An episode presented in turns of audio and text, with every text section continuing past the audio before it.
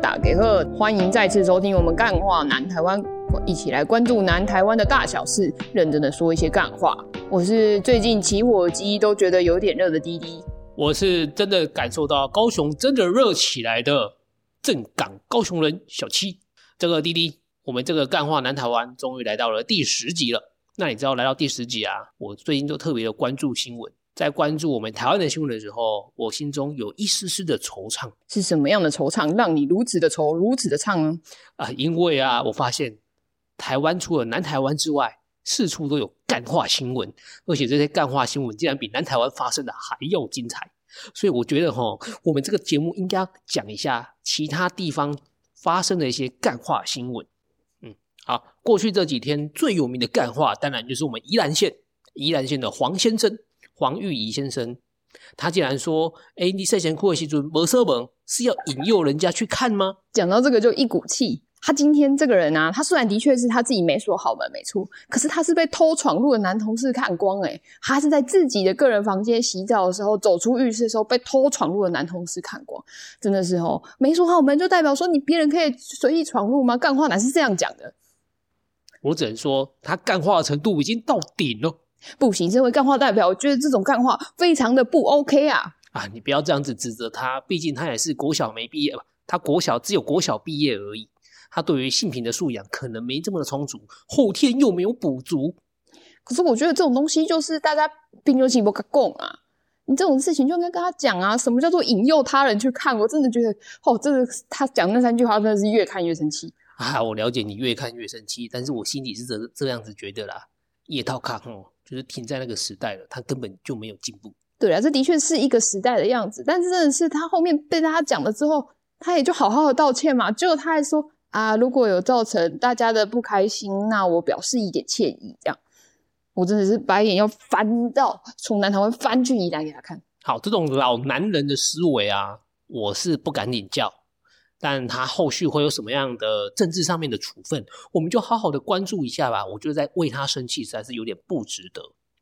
对啊，就看国民党说送考纪会嘛，那我就看一下考纪会，国民党的考纪会到底效力有多大。我也不清楚这个国民党的考纪会到底有什么样的约束力的。那我们就看看，反正他到现在啊，就是道歉也没有真心诚意啊。然后下一个干话啊，我也是觉得不知该哭还该笑啊，这就跟我们警专的朋友们有关了啊，是这样子的哈。我们的这锦砖啊，这个日前才说他们调涨了餐费，结果啊，在他们餐桌上竟然又发生了三公分的小热狗，大家就爆炸了。嗯，他们说这个面包怎么一口咬下去都没有咬到热狗，再认真的咬一口才发现啊，热狗只有三公分长，有一种面包比热狗长长太多的一个窘境，大家实在是没办法接受。他这个是不是买错商品啊？买到就是我们南南台湾这边有的那个小肉豆。你的意思是说，他拿小肉豆夹在面包里面这样？对，我怀疑，严重怀疑这三公分的小热狗其实是小肉豆装的。诶，如果以小肉豆的标准来看，它其实是有加长的哦。毕竟小肉豆小肉豆好像只有一公分左右而已。好吧，那只好跟我们警专的朋友说一下，就是这个是小肉豆啦，你们可能在北部比较少看到。而且已经撒秘书给你了，小肉豆只有一公分，我给你的是有三公分的小肉豆。对，三倍增量。好啦，校方也说啊。就是他们采购这个面包啊，价格其实蛮便宜的，因为只有十二块而已，价格是比市场的价格还要便宜很多诶。但为了避免误会，校方已经决定，这个这项产品已经成了绝种商品了，再也吃不到了。好啦，我觉得大家如果还想要吃小肉豆的话，还是真心诚意的，还是真心诚意的建议大家就是来南部玩就好了，不用拿就是小热狗来伪装。啊，我这边呢、啊、看这新闻的时候，我也发现一件事情诶。哎，原来我们警专的学生啊，他的伙食费调涨之后，一个月竟然还是只有一千元而已，比我想象中的少蛮多的。说真的，一个月只有一千块，要在北部生活一个月，真的是有这么一点的硬啊！什么这么一点的硬啊？一个礼拜就吃完了，好不好？好了，我还是希望公部门可以在警专的伙食上面是可以再多加把劲，多用点心啊。好啦，接下来我们来关心一下我们这礼拜的暖场新闻，带给你暖暖的开始。第一个。暖心的新闻，那我们来看一下台南的 Josh 哥。Josh 哥怎么了？啊，大家都知道我们 Josh 就是因为家暴嘛。那最近家暴终于来到了调解的这个部分。那没想到啊，他一开始调解，这个调解委员讲了几句话，就把他给惹毛了。这个调解委员居然说：“啊，夫妻吵架难免嘛，我也被我老婆打过啊。”家里的东西也被破坏过嘛。唉，没想到啊，就许听到这句话，鬼然后给压起来，他就觉得，哎，你这个讲法不对啊，为什么经营夫妻的关系被打跟东西被破坏都是要忍受的？他提莫吉伯赫，他就离席了，离开了这场调解委员会啊，调解宣告失败。我只是觉得啊啊，夫妻关系这条路连调解都好难走啊。各位走在夫妻路上的，大家好好的加油啊！嗯嗯，就许哥已经给我们立了一个很好的典范了。对，大家加油啊，加油！我会在我会在外面为你们加油的。好，那下一个我们就来继续关心台南的新闻，还是台南的新闻，但是这次是跟狗有关啊。就某一天半夜的晚上啊，有一个外送员急急忙忙的在一个派出所外面停车，准备冲进去的时候，里面的警员觉得很奇怪。到底是哪个家伙半夜叫外送？没想到这个外送员冲进去的时候带着一只杜宾犬，啊，一看才知道原来是这只狗在高速公路上面拉拉蛇。那这个外送员觉得这狗好像很危险，所以就把它送来了派出所。嗯，员警这个也不是第一天做值班台啊，他想说在地经营的社团可能会有一些线索，所以他就上这个社团粉专的社团找了一下，没想到，没想到就在三年前的贴文发现了，诶，跟这只狗长得很像的照片。而且也是因为逃家被通缉，被他的事主通缉，所以他就半夜赶快传讯息联系了这个事主，然后把这个派出所眼前的这个狗的照片传给他，哎，就叫告干皮领导哎，没想到真的是，原来这只杜宾犬它又逃家了，它很明显就是个惯犯，三年前就逃家过了，今天又逃家，而、啊、这个主人呢、要不是被警员的电话吵醒了。根本就不会发现他家的狗在高速公路上面拉拉蛇吧？对啊，我看了一下他那个时间，他是在半凌凌晨两点多的时候传给他的，所以真的是一个大半夜的时间来问他说是不是你家的狗。你看那杜宾犬，他的眼神如此的清澈透明，没想到他就是一个逃家的惯犯。今天我告要求半暝两点的时阵在外口拉拉蛇，你就是半暝困不起吗？逃家逃成这样子，半暝困未起，怪我喽。嗯嗯。不过他真的是幸好，他还用的是同一条狗链，就是那个员警有说，就是因为觉得狗链跟狗脸 看起来都很面熟，所以才联络，直接联络这个，才选择直接联络这个事主。感觉这个远景也是老手啦，已经做很久了，所以哈知道哎，这辖区到底发生什么大小事情，这种芝麻贵宾大的事情，他都还记在脑海里面。好，这就是我们登记在案的一只贵宾讨价犬。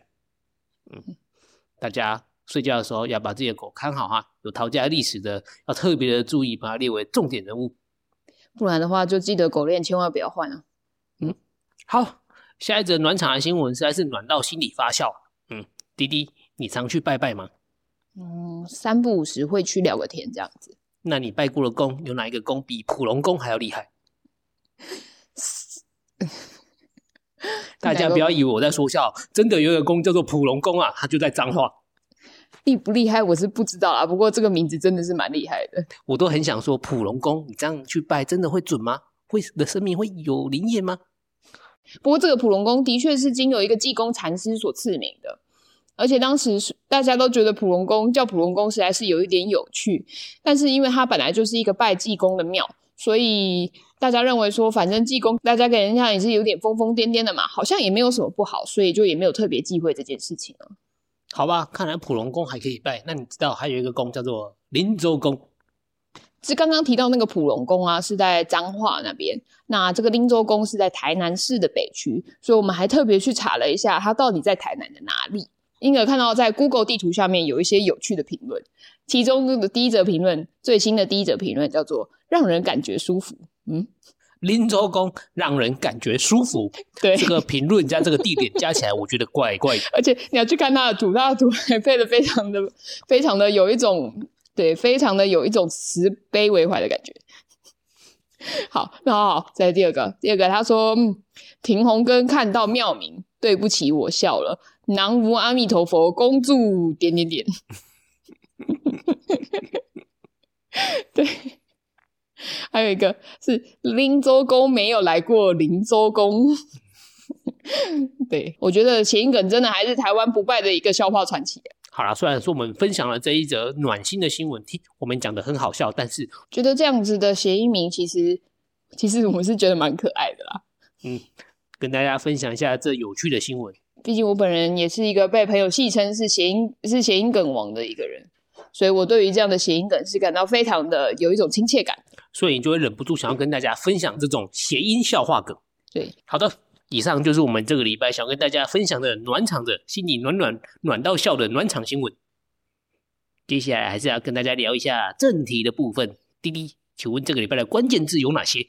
我们这礼拜主打的就是两个主题，主题一，市场专题。主题二，分隔岛的左侧。好的，首先我们要来先跟大家聊聊市场的部分。那这个部分是这样子的，不知道大家在过往嘉义市文化路的时候，是不是有经过旁边有一个民营的新中市场？而这个新中市场呢，它其实就在林聪明砂锅鱼头店的附近，算是文化路比较靠近喷，哎，比较靠近喷水的那个部分。那它在最近宣告要停业了。因为该市场的地主博爱仁爱之家跟承租户他们的官司目前已经胜诉确定，下通牒要求这些承租户要限期搬走。那在六月底的时候就会强制拆除收回这个市场啊，就有当地的一些文史人士就当就想说啊，应该因为这个市场毕竟已经五十超过五十年了，希望可以保留这个老市场跟里面已经荒废的一个国宝大戏院，看能不能转成清创市集。但是市府表示说，因为现在地主啊是没有意思要保留，而且他们其实也没有接到一些文资的申请，所以目前的状况就是应该会走向拆除的这个条路上。看这个新闻啊，目前都是属于蛮正常的市场机制的状况，就是原本的地主他想要涨租金，但是承租户不接受，那双方打完官司之后啊，地主这边是胜诉的，所以就是承租户啊。他们就必须要搬迁。如果透过文字的话，他可能就会比较走向一些类似古籍这样的操作方式，都进行保留。小七，那你觉得像遇到像这样的市场，你觉得他应该要接受文字申请的保存吗？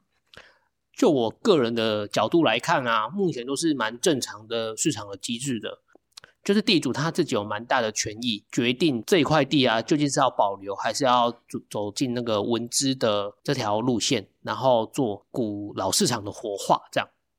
那我个人呢、啊、是觉得遵照地主他自己的意愿为主。那我也不觉得文资保留都是最好的方案。很多时候，我觉得老旧的建筑物啊，还是需要做都市更新。我觉得在台湾走文资这条会比较困难的点是在于说，因为台湾的的天灾，台湾的天灾实在是太多了。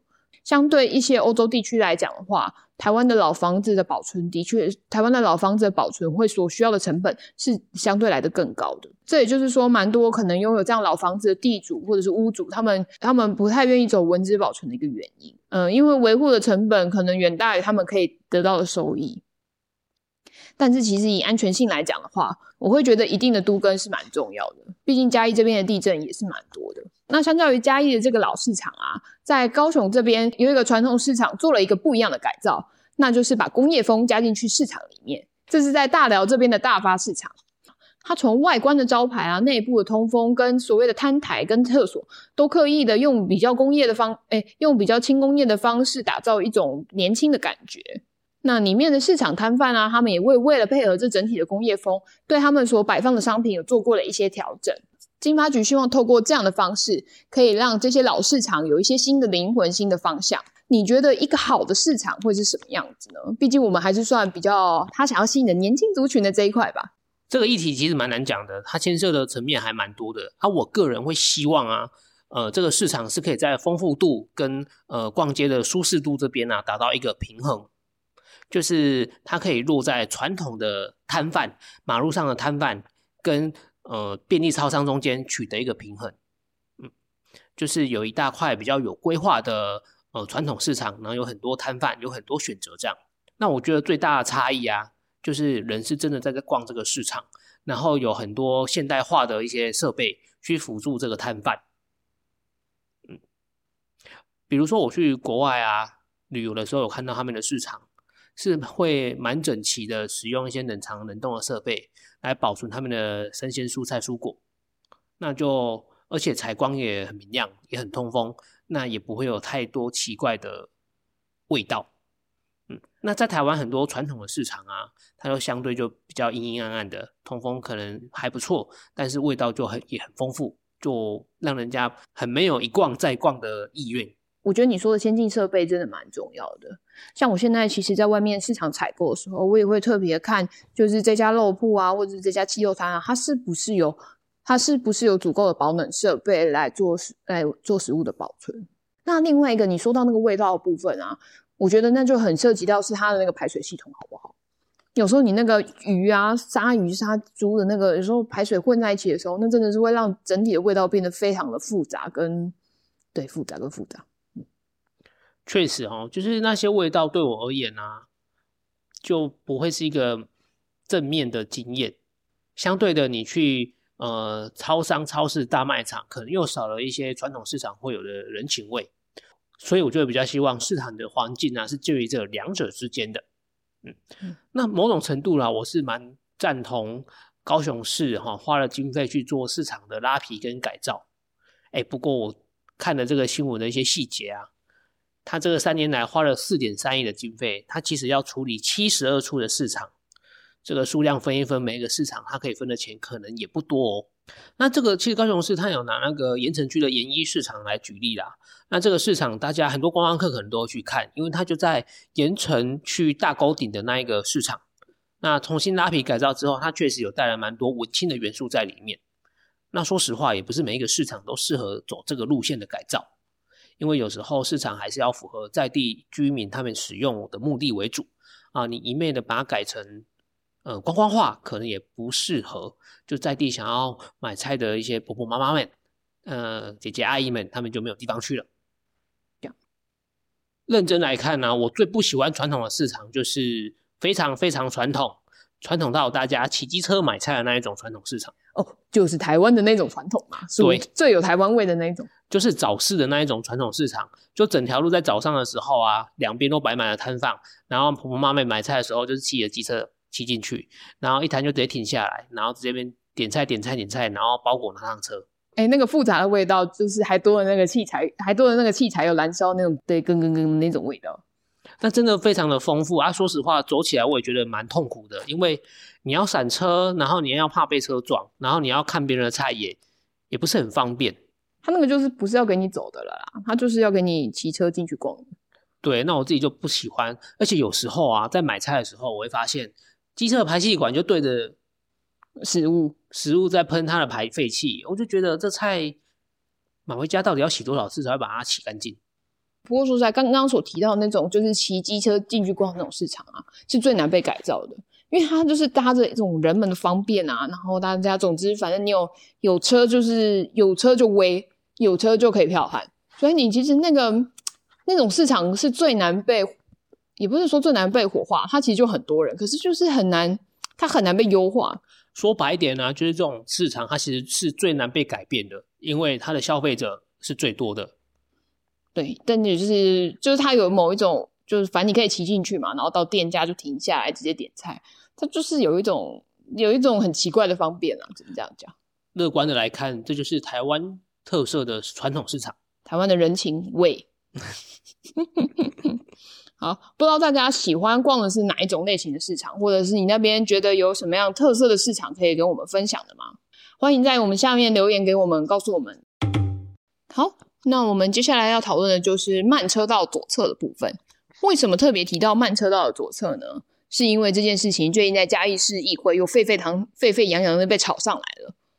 不知道大家知不知道有一种马路，它是有一个同向分隔岛的，也就是它它那条路因为够大条。所以它会在机，它会在机慢车跟汽车中间有一个同向分隔岛，而在嘉义就有这样的路，大家不仅会把汽车停在就是我们正常看到的那种慢车道的右侧，大家会连那个同向分隔岛的右侧，也就是那个慢车道的左侧那一侧也会停上汽车，而这件事情最近又被拿出来讲了，意思就是说在机慢车道上面，右边停车就算了，左边也停车，对，整整停满了两排。而这个地方来讲，其实照理来说，左边这一侧，因为它没有画，它没有画停车格，其实是违法的。在一个月之前，嘉义市议员王浩就针对这件事情提出一个建议，建议可以比照基隆市一样，开放慢车道左侧设计一个避车弯，然后再画设停车格，让民众可以停车。诶，在一个月过后的的最近这几天，嘉义另外一个市议员戴宁，他也提出了一个类似的见解。他主要是认为说，左侧慢车道左侧现在违停开罚的人实在是太多了，所以他建议应该要直接设停车格，让民众可以使用。而这件事情目前就我们看嘉义著名的一个粉砖绿豆嘉义人里面讨论这件事情，现在是被骂翻了。我好想知道在地的嘉义人对议员提出的这些见解啊，有什么样的想法？其中有一个说：“喜在公沙小，左边停，右边停，摩托车东西喝。我虽然开车，但觉得这样还是太超过了。”那另外一个又说：“啊，没有规划好，不代表可以停啊，这被开罚单不是很正常的吗？”针对这个问题啊，虽然小七你不是嘉义人，但我想问，但我想听听看，像这样子慢车道的左侧，你觉得到底能不能停车啊？就我直觉的认为，当然不能停车啊。你用想象的好了，你骑在机慢，你骑在机慢车道上面，你右边有车，左边也有车，那是不是左边跟右边随时都会有人开车门，然后把你挤落？这是一件用想象会觉得很可怕的事情哎。天哪，你用“击落”这个好有画面感的一个词啊！击落，而且我自己都觉得台湾就这么大而已，每一个县市都要有不同的呃交通标线啊、规则啊，对于一个驾驶人而言是非常难以适应的一件事情诶。怎么就是你加一的时候左边就可以停车，那其他县市就没办法？就在行驶的时候会造造成很多适应上的。困难，因为我比如说我下高速公路来进入嘉义市的时候，就要应付嘉义特有的一些法规跟项目，我会觉得很痛苦啊。为什么不可以？为什么就不能有一个统一的标准呢？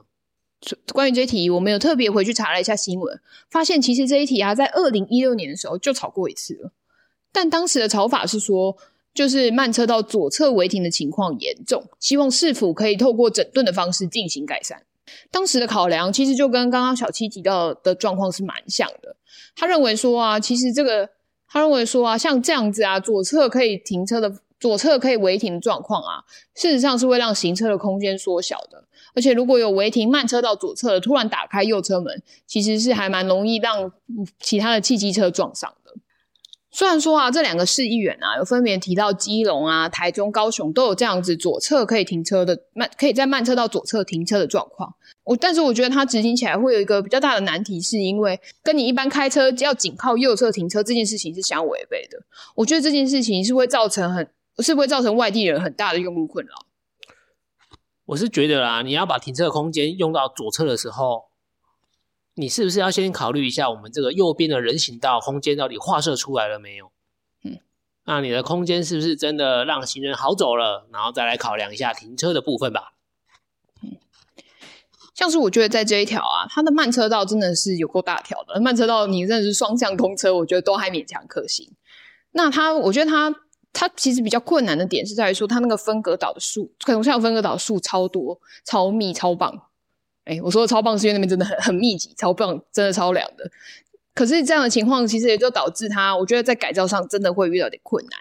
可是他，你说要硬把左侧加上停车格吗？我觉得是我我自己是觉得有点勉强。我自己是真的很害怕，就是顾右边的车之外，还要担心左边的车会不会突然开出来，然后把自己撞下来。四贤路的机车骑士们真的是越来越辛苦了。好啦，如果真的要开放左侧临停的话，那我觉得就应该要把内线就是也开放，让机车可以走啊。嗯，要乱，大家一起来乱。哦，那我觉得应该再更激进一点点，不如我们这个机车道、机慢车道就不要骑机车了，就拿来停车好了。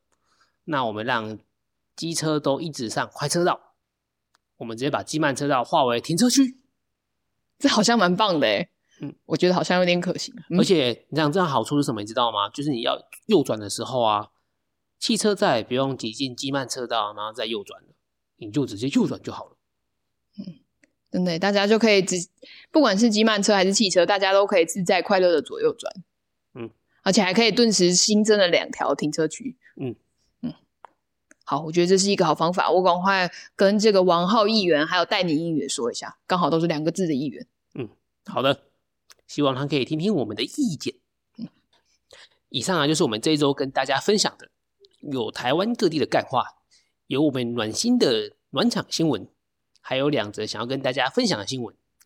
这些新闻呢、大家有什么想要跟我们分享的心得、想法、意见，都欢迎在留言的地方告诉我们。啊，也记得吼，帮我们按赞分享一下，让我们有一点点信心。